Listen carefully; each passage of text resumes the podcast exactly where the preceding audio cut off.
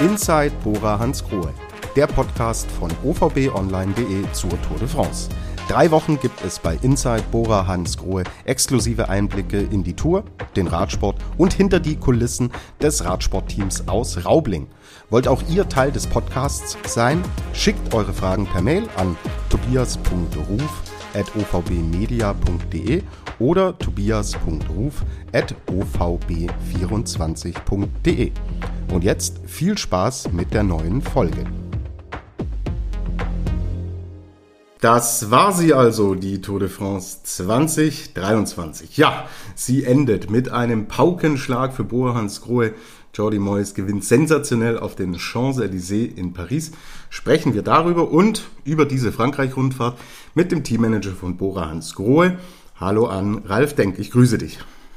Hallo und schöne Grüße zurück nach Rosenheim. Ja, Ralf, du bist auf dem Rückweg von Paris. Mit welcher Stimmungs- und Gefühlslage?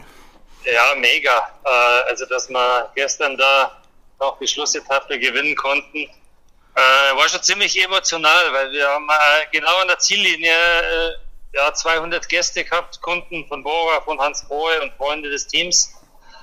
Und äh, von dem her war natürlich das der perfekte Moment, hier zu gewinnen. Und äh, ich selbst muss auch sagen, ich habe es ein bisschen unterschätzt, äh, was die Wichtigkeit betrifft äh, für den Sieg äh, auf der Champs-Élysées, äh, weil mich haben so viele Leute mit Nachrichten oder mir Nachrichten geschickt und sich bei mir gemeldet.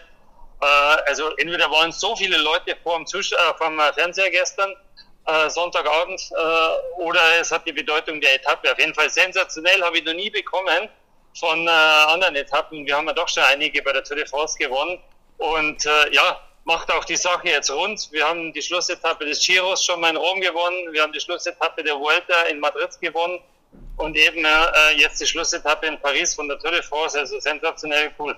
Mhm, absolut. Ähm, ganz ehrlich, hättest du das nach all den Sprinterfahrungen, die wir während der Tour gemacht haben, hättest du es für möglich gehalten, dass Jordi Moyes in Paris gewinnt? Ähm, wenn du in der Lage bist, in den Top 5, Top 6, Top 7 zu sprinten, dann kannst du auch gewinnen. Auch wenn du nicht der Schnellste bist. Man muss die perfekten Gegebenheiten suchen. Und äh, wir haben einen großen Support gestern gehabt. Und das war diesmal nicht Danny van Poppel, sondern das war der Gegenwind. Mhm. Und äh, wir haben gewusst, vielleicht haben wir es besser einschätzen können wie unsere Mitbewerber, dass auf der Champs-Élysées richtig Westwind, also richtiger Gegenwind ist. Und äh, beim Gegenwind musst du ganz, ganz, ganz lange im Windschatten deiner Mitbewerber bleiben und musst erst ganz spät äh, ansetzen zum Siegen. Und deswegen war das dann so, äh, so, so eine knappe Entscheidung. Äh, äh, waren ja nur ein paar Zentimeter, äh, wo Jordi äh, gegenüber Jasper Philipsen gewonnen hat. Aber in dem Fall ist die Taktik, zuerst mal die, die Streckenbesichtigung, das Umsetzen der Taktik und auch die freie Fahrbahn, die brauchst du auch. Und da brauchst du ein bisschen Glück im Sprint. Alles das war gestern da. Mhm. Und das Glück des Tüchtigen, Jordi Moyes hat bis zum letzten Tag offensichtlich dran geglaubt und ist belohnt worden. So, Ralf, du bist ja auch da, um uns hinter die Kulissen mitzunehmen. Wie war denn die Party gestern? Ja, äh, also wir hatten grundsätzlich schon eine gute Stimmung. Äh, ich war auch in dem Sponsorenbereich von Bora, von Hans Groh. Ich habe mir da das Rennen auch angeschaut. Äh, wie ihr wisst, ich habe ja äh, keine operative Aufgabe beim Rennen, sondern hat man das eben von außen angeschaut. Und äh, da war schon gute Stimmung, da ist jedes Jahr gute Stimmung, aber als dann Jordi gewonnen hat, dann war Ausnahmezustand. Hat die, die ARD ja live äh, vor unserer Sponsorenbox äh, berichtet. Dann war, äh, waren andere äh, Fernsehanstalten da. Äh, das belgische Fernsehen hat am Anlegepunkt von unserem Schiff das Studio aufgebaut für Jordi, äh, also am, am Kai quasi von, äh, von äh, der Seine, also von dem Fluss, der wo durch Frankreich, äh, durch Paris geht. Also das war schon alles mega, ganz großes Kino für uns und wir haben es dann uns noch gut gehen lassen auf dem Schiff. Das ist sogar noch abgelegt, dann von ein paar Kilometer gefahren. auf der Saison und haben da eigentlich einen Abend mit Freunden vom Team und mit unseren Sponsoren ausklingen lassen. Mm, wie lange es? Wer hat die Lichter ausgemacht? Äh, ich war nicht der Letzte, ich muss auch nicht immer der Letzte sein als Chef. Äh, äh, also ich habe heute auch noch nichts gehört. Vielleicht schlafen die noch, die, wo die Lichter ausgemacht haben. Sie haben sich auf jeden Fall verdient. So, gut. Wir sind in Paris angekommen. Und dann ist es wie immer in unserer letzten Folge Zeit natürlich Bilanz zu ziehen. Ja, wie fällt die Gesamtbilanz denn aus? Ich würde mal sagen, es war eine sehr, sehr gute Tour für Bora Hansgrohe. Zwei Etappensiege, einen Tag in Gelb, siebter äh, Platz äh, in der Gesamteinzelwertung. Ja, klar, wir haben ein kleines weinendes Auge, äh, dass wir das Podium, das eigentlich schon ziemlich realistisch war, mit zwei Minuten Vorsprung, schlussendlich dann noch hergeben äh, mussten. Wir wissen alle, äh, Jai ist gestürzt, hat sich verletzt, hat dadurch einen rapiden Leistungsabfall gehabt. Ja, äh, wir haben damit umgehen müssen. Im Sport ist nicht immer alles planbar, aber die Mannschaft hat nie aufgegeben. Wir haben auch äh, auf der 20. Etappe, die wo durch die Vogesen geführt hat, wo es super schwer nochmal war, nochmal wirklich gekämpft. Und wir haben auch gestern an unseren Sprinter geglaubt. Ja, also Marco Haller hat zum Beispiel gestern einen wahnsinnig guten Job gemacht. Und äh, Jordi hat ja die anderen Sprints bei der diesjährigen Tour de France äh, maximal auf Platz 6 beendet. Aber trotzdem haben wir an ihn geglaubt gestern, haben ihm das Vertrauen geschenkt, da nochmal äh, alles reinzuschmeißen in die Waagschale und äh, schlussendlich haben wir da die Lorbeeren dann äh, geerntet und deswegen würde ich sagen, super Tour von Bora Hans Grohe und der Sieg auf der Champs-Élysées entschädigt das Podium in der Gesamteinzelwertung. Mhm, gut, gehen wir doch die Namen eins zu eins durch, machen jetzt hier so ein bisschen, ja, du kannst äh, im Endeffekt ein bisschen Zeugnis über die einzelnen Fahrer dann verteilen und fangen wir doch ganz vorne mit dem Kapitän an. Jai Hindley, erste Tour de France gefahren, du hast es angesprochen, Etappensieg in Gelb, dann natürlich der, der unglückliche Sturz. Ähm, Siebter in der Gesamtwertung und welches Zeugnis erhält er denn von seinem Teammanager? Äh, bis zum Sturz äh, am zweiten Wochenende oder am dritten Wochenende, vier sind es insgesamt, äh, haben wir den besten Chai gesehen, den wo es jemals gab. Auch von den Leistungswerten und so weiter. Also er hat mit seiner tollen Form äh, ist er in die Tour reingestartet und äh, da muss man schon ein großes Kompliment machen, dass er das erreicht hat. Da muss man ein Kompliment an das Team hinterm Team machen, Trainer, sportliche Leiter. Aber Chai war auf äh, Augenhöhe mit den besten Radfahrern der Welt äh, und äh, äh, da ist nicht viel schiefgelaufen bis auf seinen Sturz, aber da muss man ein Kompliment machen. Mhm, und ja, okay, für den Sturz konnte er bekanntlich nichts, deswegen höre ich raus, ein sehr gutes Zeugnis für Chai Hindley von Ralf Denk. Ja, der Edelhelfer von Jai Hindley, Emanuel Buchmann. Aus meiner Sicht stark begonnen, aber dann war schon ein Leistungsabfall erkennbar. Stimmst du mir zu und welches Zeugnis kriegt Emanuel Buchmann von dir? Ja, ist definitiv so. Also ähm, erstens hat uns mal teamintern wahnsinnig gefreut, dass Emo endlich mal wieder auf, äh, auf altem Niveau fährt. Äh, das war ja auch mit dem Sieg der deutschen Meisterschaft schon erkennbar. Dann die erste Tourwoche richtig mega stark äh, auch super brauchbar als Helfer. Leider Gottes in Woche 2 und Woche 3 Leistungsabfall. Warum? Können wir uns nicht erklären. Also wir haben noch keine Antwort drauf. Wir werden sicherlich die nächsten Wochen das analysieren müssen, teamintern. Ähm, man braucht dazu auch mehr als Leistungsdaten, man braucht auch Blutwerte und so weiter. Das werden wir natürlich äh, alles anstoßen in den nächsten Tagen. Und äh, dann werden wir auch da eine Erklärung haben. Aktuell gibt es keine. Aber schlussendlich äh, ist es, es ist, ja. Emo. Erste Tourhälfte gut, zweite befriedigend. Okay. Äh, ich habe eine Frage zu ihm bekommen. Ist er ein Kandidat für die Vuelta? Äh, Emanuel ist auf jeden Fall ein Kandidat für die Vuelta, weil er hat ja im, äh, im äh, Spät-, Frühling und Frühsommer sehr wenig Rennen gefahren. Und äh, er ist auf jeden Fall ein Kandidat für die Vuelta und ich glaube auch, dass man das sehen wird. Okay, danke dafür. So, kommen wir zu den Sprintern. Wie bewertest du die erste Tour von Jordi Moyes? Ja, wer auf dem Champs-Élysées gewinnt, das ist die Sprinter-WM. Ja. Es gibt für Sprinter kein prestigeträchtigeres Rennen und muss man in der Eins geben. Einfach erklärt, auch wenn die anderen Massensprints nicht ganz so, so funktioniert haben. Wie gesagt, Platz 6 war seine zweitbeste Platzierung aber trotzdem nur die 1 für Jordi. Newcomer in, äh, in der Tour de France, seine erste Tour de France gewinnt in Paris, mehr geht nicht. Ja, absolut. Äh, Danny van Poppel. Danny hat äh, zeitweise sehr gut die Sprints vorbereitet, aber zeitweise war er auch ein Stück weit hinter seinem Niveau, hat gesundheitlich, äh, gesundheitliche Probleme gehabt, hat aber dann wieder voll in die Helferrolle gefunden, zum Beispiel auf der Etappe zum, zum Dom hoch.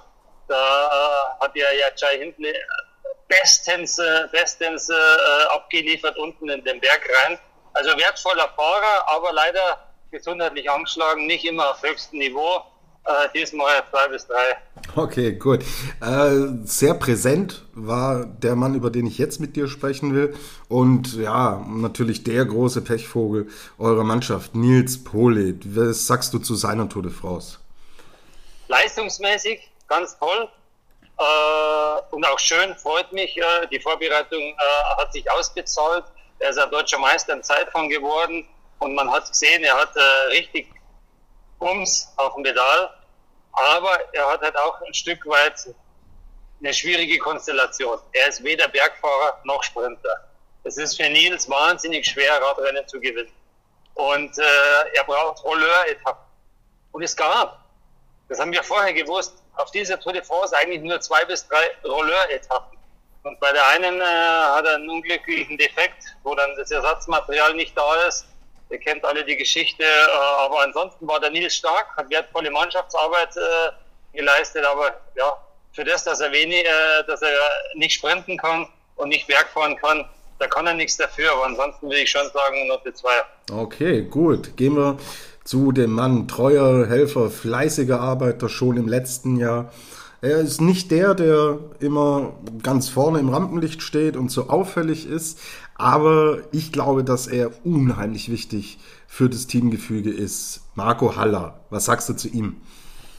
Ja, ähnlich wie Nils. Äh, ein bisschen endschneller und ein bisschen schlechter äh, am Berg, aber im Endeffekt braucht auch er Rolleur-Etappen, äh, um irgendwas zu gewinnen. Äh, da gab es eine Möglichkeit, das war die 19. Etappe. Da waren aber andere besser, das muss man auch mal so sagen, äh, als Kaspar Askren die Etappe gewinnt. Schlussendlich äh, äh, aber auch er wichtige Mannschaftsdienste, immer gut für die Stimmung auch. Und äh, Marco, Note 2, schön, dass er dabei war. Okay, gut. Jetzt gab es Kritik. Einerseits von unseren Hörern. Auch du hattest äh, während der Tour de France schon äh, über beide gesprochen. Ich selber bin ehrlich gesagt auch enttäuscht von den zwei Namen, die jetzt hier noch verbleiben. Und zwar geht es um Patrick Konrad und Bob Dschungels. Vorab vielleicht. Beide sind Giro und Tour gefahren. Ähm, war das in Anbetracht auch der Schwere der Tour de France, wie wir es in diesem Jahr gesehen haben, war das einfach zu viel? Im Nachhinein äh, würden wir fast sagen, war ein Stück weit zu viel. Aber was noch dazu kommt, beide waren nach dem Giro Italia krank hatten dann äh, äh, weniger Vorbereitungszeit für die Tour de France, weil sie eben zuerst mal die Krankheit auskurieren mussten. Aber äh, ja, wir haben sie aufgeboten. Trotzdem, wir wussten im Vorfeld, das ist ein Stück weit ein Risiko, ähm, weil Trainingsdaten sagen vieles, aber eben nicht alles. Und äh, wir würden keinen Tour de France äh, äh, mitnehmen, wenn die Trainingsdaten vorab desaströs sind. Aber sie waren nicht. Und wir haben halt gehofft, dass äh, ein Stück weit der Formaufbau auch während der Tour noch weitergeht. Und man muss ganz ehrlich sagen, bei Bob Dschungels hat deutlich, deutlich besser funktioniert äh, als äh, bei Patrick Konrad. Lass, äh, er, wenn wir uns erinnern an die Col de la Luz Etappe, da war Bob Dschungels mit den 15 besten Kletterern. Mhm. Da war er der längste Mann noch bei Chai Hindle. Da hat Bob eine richtig, richtig gute Etappe gefahren als Helfer und äh, bei ihm zeigt auch das, die, die Formkurve eher nach oben, obwohl er schon Giro und äh, Tour gefahren ist. Und äh, da sieht man auch einmal, was das für, für ein Talent ist. Er wird zum Beispiel auch am Samstag jetzt äh, beim, äh, beim äh, großen Rennen äh, im Baskenland in San Sebastian wieder am Stand stehen. Also der hat nur sechs Tage Pause. Und von dem her bei Bob Dschungels würde ich mal sagen zwei. Das geht in Ordnung, was der gemacht hat wenn man mal die Vorgeschichte in Betracht zieht, Patrick Konrad, ja, das äh, hat uns auch alle ein Stück weit enttäuscht und er selbst ist ja auch enttäuscht. Das kann man maximal mit drei, drei bis vier bewerten. Das war einfach so. Und äh, ja, muss man, muss man besser machen. Wir haben auch nominiert, wir hatten nicht die ganz großen Alternativen, weil sonst hätten wir unsere Vuelta-Truppe komplett schon auseinandernehmen müssen vor der Tour de France, weil äh, man hat ja einen langfristigen Plan, an den muss man festhalten. Da kann man nicht immer mit kurzfristigen Änderungen den langfristigen Plan auch äh, in Gefahr bringen. Und deswegen, es waren wenig Alternativen da, die wo sich angeboten haben. Und deswegen, ja, Konrad war dabei. Äh, er hat gekämpft, er hat alles gegeben, aber drei bis vier, mehr war nicht drin. Mhm. War das im Endeffekt auch der Grund, beide, also Dschungels kommt hinten raus, erst richtig in Fahrt, Konrad die ganze Tour über so nicht. War das vielleicht auch der Grund, warum man euch so wenig in den Fluchtgruppen gesehen hat? Ähm, oder war es die Rennkonstellation?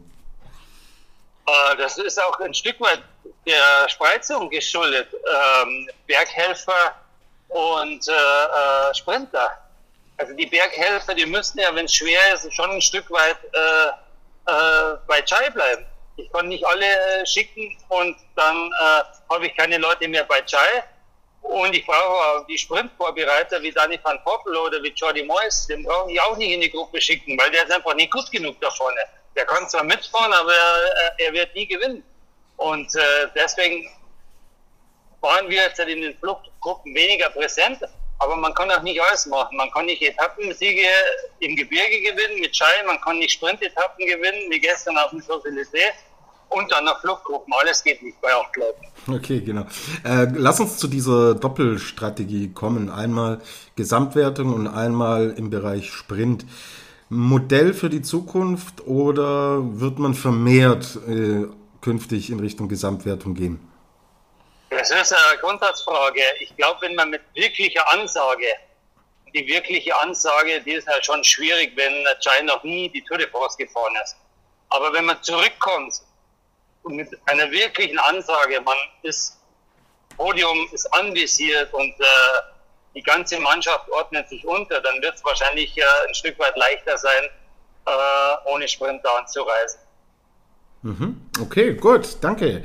Jetzt schauen wir auf die Tour de France 2023 im Allgemeinen. Eine ganz äh, offene Frage, wie hat sie dir gefallen?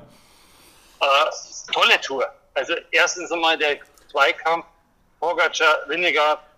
Äh, ich glaube, der hat die Menschen inspiriert. Äh, der hat nochmal zusätzlich Fans an die Strecke gebracht. Äh, das war schon zu Ulrich und Armstrong Zeiten. Zweikampf ist immer gut im Sport. Und äh, von dem her mega gut auch ganz fairer Sportsmann, Pogacar. Man kann sich hier, glaube ich, noch an den Funkspruch äh, erinnern. Ich bin tot. Teamkollege Yates, sichere das Podium ab. Ich bin tot. Keine weiteren Kommentare. So hat er das ja ungefähr übersetzt äh, auf, äh, in, in, im, im Teamradio gesagt. Die Teamradio äh, Radio äh, Voices, also die äh, wird ja jetzt äh, auch im Fernsehen dann übertragen. Und das ist schon beeindruckend, wenn einer auch den Mut hat, sagen, ich bin kaputt und nicht rumeiert und nicht rumlamentiert und das war schuld und das war schuld und das war schuld, sondern er hat äh, Selbsterkenntnis an den Tag gebracht und deswegen für mich ganz, ganz respektabler Mann. Und äh, äh ich hätte mich auch gefreut, wenn er die Tour gewonnen hätte. Mhm. Ähm, heißt dieser Zweikampf, die Streckenführung war ja auch äh, anders als in den Vorjahren. Wie fällt da dein Fazit aus? Ich würde sagen, für die Rennfahrer hart, dass es wenig äh, quasi äh, Einführung gegeben hat, wenig wirkliche flache Etappen, sondern dass es gleich von Tag 1 richtig, richtig hart losging. Für die Fans mega, weil sich was rührte, weil wir Veränderungen hatten im Gesamtklassement. Und äh, ich würde sagen, äh, sollte man so beibehalten, äh, weil es einfach mehr Spannung bietet wenn man sich die Tour de France, das ist auch äh, mein Blickwinkel, geografisch anschaut, dann war das die Tour de France mit den wenigsten Transfers. Wir sind einfach so von, ganz, ganz grob gesagt, von Westen äh, in den Osten gefahren. Wir hatten kaum Transfers. Wir hatten auch Tage, mit, äh, wo wir äh, nicht umziehen mussten, wo wir zwei, drei Etappen aus einem Hotel raus äh, äh, gemacht haben. Und aus der Warte war es eine relativ stressfreie Tour für die Teams. Mhm. Okay. Kommen wir zum Sieger. Jonas Wingegaard gewinnt zum zweiten Mal in Folge die Tour de France. Hm. Jetzt ist die Frage aller Fragen. Wird das mit dem so weitergehen oder bei Pogacar hat man es ja auch gedacht, der auch zweimal in Folge die Tour gewinnt, haben alle gesagt, ja gut, auf die nächsten Jahre ist da kein Kraut gewachsen. Dann kommt Jonas Wingegaard, schlägt ihn im letzten Jahr und in diesem Jahr sogar noch deutlicher. Ähm, glaubst du, er könnte wirklich ein Seriensieger werden, der auch vier, fünf Tour de France am Stück gewinnt oder zeigt uns im Endeffekt die Gegenwart und die jüngere Vergangenheit, dass es schwer zu prognostizieren ist? Also ich würde mich da jetzt nicht festlegen. Letztes Jahr hat man ja äh, Pogacar so ein Stück weit vorgeworfen, äh, zu aggressiv äh, gefahren in der ersten Woche. Ähm, dann vielleicht nicht so ganz äh, 100% vorbereitet, zu viele Frühjahrsklassiker gefahren. Äh, dieses Jahr die Handverletzung, äh, die Vorbereitung ist auch nicht optimal gelaufen ich glaube, dass Pogacar nochmal alles in die Waagschale legt fürs nächste Jahr, um die Tour de France wieder zu gewinnen. Ich glaube auch, dass man ein Stück weit das äh, eher geradlinige, unspektakuläre Vorbereitungsprogramm von Jonas Wingegaard versucht zu kopieren. Mhm. Das ist so mein Bauchgefühl. Und ähm, dann wird es wieder einen Zweikampf geben. Und äh, natürlich wäre es super, wenn dann irgendwann mal ein Underdog kommt, äh, der wo den beiden das Leben schwer macht. Vielleicht ist es Remco Evenpol, der wo ja nächstes Jahr anscheinend die Tour de France fahren will. Vielleicht ist es aber auch ein Name, den wo wir noch gar nicht auf dem Zettel haben. Okay, äh, war auf jeden Fall, stimme ich dir voll und ganz zu. Ein wirklich sehenswertes Duell und eine riesige Bereicherung für diese Tour de France. Ja, Ralf, dann sind jetzt wir beide im Endeffekt auch am Ende. Letzte Frage, kannst du jetzt ein bisschen durchschnaufen oder geht es bei dir auch in vollem Takt weiter? Nee, wir sind in der Radsportsaison und es geht im vollen Takt weiter. Gell? Wir haben nächste Woche, äh, wir haben gerade darüber gesprochen, zwei äh, wichtige Rennen im Baskenland wieder. Wir fahren zurück quasi ins Baskenland wir haben nächste Woche auch äh, die Polen-Rundfahrt. Äh, wir haben die Tschechien-Rundfahrt nächstes Wochenende. Wir haben drei, äh, drei äh, Rennen auf Profiniveau. Und dann haben wir auch noch ein Kriterium bei uns in Burgmühl. Burgmüller Radsportnacht, wo auch zwei Bohrer Hans an den Start gehen werden. Da wird Marco Holl an den Start gehen und äh, Emanuel Buchmann. Und äh, ja, für jeden Radsportfan auch in der Region ein Highlight. Und ich würde mich freuen, äh, wenn wir uns da sehen. Ich bin selber auch vor Ort. Es gibt Kinderrennen, es gibt äh, äh dann schlussendlich auch ein Profi-Rennen und ja, für jeden was geboten. Und Freitagabend in Hochmüll. Okay, danke für diese Info. Eine Frage habe ich jetzt noch vergessen, und zwar von Axel Jacquin aus Frankreich. Äh, er will zur Netflix-Serie was wissen, die vor der Tour de France ausgestrahlt wurde. Boras sollte Teil der Serie sein. Ich muss dazu sagen, ich habe sie nicht gesehen, deswegen kann ich jetzt nur die Frage so vorlesen, wie sie ist. Boras sollte Teil der Serie sein, aber das Team war dann doch irgendwie nicht präsent, als die Serie veröffentlicht wurde. Kannst du uns dazu was sagen? Ja, äh, Netflix hat äh, acht Teams ausgesucht vor der Tour de France letztes Jahr. Äh, die sie folgen, die sie aber nicht nur folgen während den drei Wochen Tour de France, sondern auch äh, in der gesamten Vorbereitung und so weiter. Also äh, Netflix hat bei uns gefilmt im Büro, äh, bei den Vorbereitungsrennen, am, am Standort, wo die Techniker arbeiten und so weiter, in den Trainingslagern. Aber wir sind letztes Jahr Fünfter geworden bei der Tour de France mit Alexander Vlasov, hatten keinen Etappensieg und wir waren ja sonst recht farblos. Und deswegen hat äh, Netflix das Recht genutzt, äh, uns relativ kurz zu halten äh, und über andere Mannschaften, die wo etwas voller waren, zu berichten. Ja, das müssen wir akzeptieren. Das war Teil des Gesamtdeals mit Netflix. Und Netflix hat uns auch dieses Jahr wieder, wieder begleitet. Und wir haben gestern ein kurzes Feedback-Gespräch geführt mit Netflix. Und äh, jetzt hat man natürlich ganz andere äh, Momente geschaffen bei Bora Hans Grohe und ich sehe uns also deutlich, deutlich äh, mehr präsent in der kommenden zweiten Staffel von der Netflix-Serie, die übrigens ein riesen Add-on nochmal ist für unsere Fan-Community, einfach äh, einen Blick hinter, äh, hinter den Profi-Radsport zu werfen. Okay, super. Dann vielen Dank, dass du mir auch die letzte Frage beantwortet hast. So, Jetzt mein allererster Dank. Ein Podcast ohne Hörerinnen und Hörer macht wenig Sinn. Deswegen Wahnsinn. Wir haben die mit Abstand besten Zahlen in diesem Jahr erreicht, den dieser Podcast. Wir sind jetzt auch schon in der vierten Staffel, die jetzt hier zu Ende geht. Aber dieses Jahr hat wirklich alles getoppt. Vielen, vielen lieben Dank an alle da draußen, die sich äh, interessiert haben für unseren Podcast und die unfassbar viele Fragen eingeschickt haben. Auch hier haben wir Rekorde aufgestellt. Wenn die ein oder andere dann doch jetzt durchgerutscht sein sollte, tut's mir leid, aber die schiere Menge an Fragen hat mich tatsächlich auch sehr überrascht, aber am meisten natürlich gefreut. Deswegen herzlichen Dank von mir an euch da draußen. Und ich glaube, wir alle müssen uns jetzt bei dir, lieber Ralf, bedanken. Drei Wochen, ja. Du hast wahnsinnig viel zu tun während so einer Tour de France, nimmst dir aber wirklich jeden Tag immer 15 bis 20 Minuten Zeit für uns. Und das ist alles andere als selbstverständlich. Wir haben wieder wahnsinnig viel gelernt. Ich kriege auch Feedback von draußen, dass sie den Sport dadurch besser verstehen, dass sie die Tour dadurch besser verstehen. Und deswegen gebührt der Dank von allen Hörern, denke ich, aber natürlich insbesondere auch von mir an dich für die tollen drei Wochen. Gerne, gerne. Ich komme mit dem Dank äh, an die Zuschauer oder Zuhörer äh, nur anschließen und äh, ja, äh, fühlt sich für mich gut an, wenn man äh, so ein Stück weit äh, äh, über Radsport sprechen kann, das wo man jetzt nicht im Fernsehen sehen kann, wenn man aufklären kann, unseren Sport voranbringen, das ist ja Teil meiner Mission. Absolut, Mission absolut erfüllt. Und dann danke ich dir, wie gesagt, nochmal herzlich. Komm gut nach Hause. Und wir hören uns dann spätestens im nächsten Jahr wieder, wenn wir fünfjähriges Jubiläum von Inside Bora Hans Goer haben. Also ein letztes Mal schöne Grüße an Ralf Deck.